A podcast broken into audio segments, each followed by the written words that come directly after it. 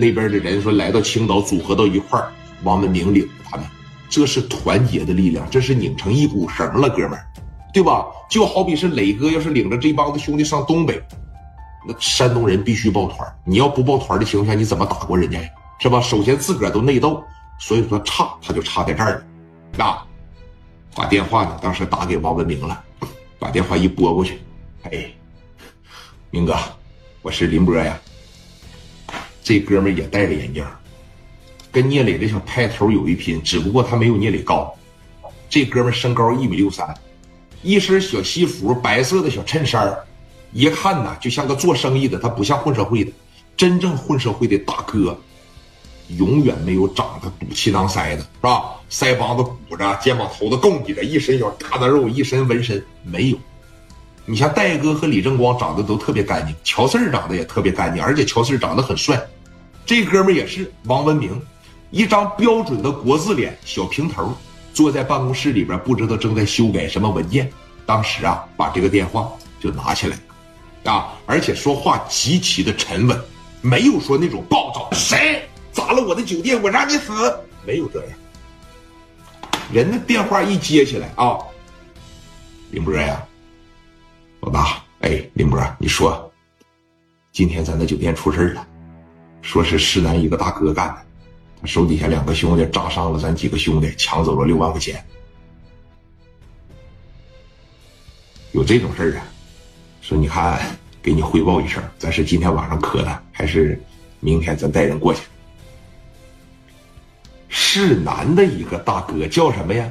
叫聂磊，凶手呢，一个叫史殿林，一个叫刘毅。年龄呢都不是很大，都在二十五六岁左右。嗯，这打了咱的人不行啊，这是咱们的原则，这也是咱们的底线。来自全国各地四川的哥们儿，都在青岛这边发财，我带领着他们。如果咱们四川的哥们儿受不到应该受的保护，那我凭什么当老大呀？啊？那这些哥们儿还怎么拥护我当老大呀？所以说，咱的兄弟挨揍，哪怕就是一个耳光，这也是底线，必须得找他，必须得动他，听着没？人家团结，哎，这是人家的底线。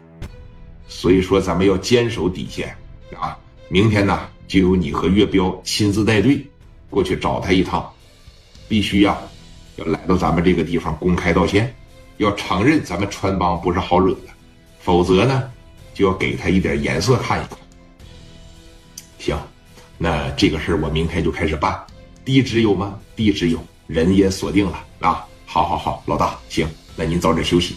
放心啊，这个事儿我肯定会给你办的非常的圆满。好嘞，哎，电话啪着一撂，电话这刚一撂下，哎，一撂下，岳彪的电话就来，打给林波了。你看林波当时这边一接上啊。林波呀，我是岳彪，彪哥，怎么样？跟老大汇报了吗？汇报了。老大怎么说的？坚守底线，啊，一个也不能放过。该道歉道歉，该赔偿赔偿。那行，明天咱几点过去啊？明天咱早一点吧，啊，早早的把事情办了，好好回来经营咱们的生意。你看要不要咱们给商会那边打声招呼？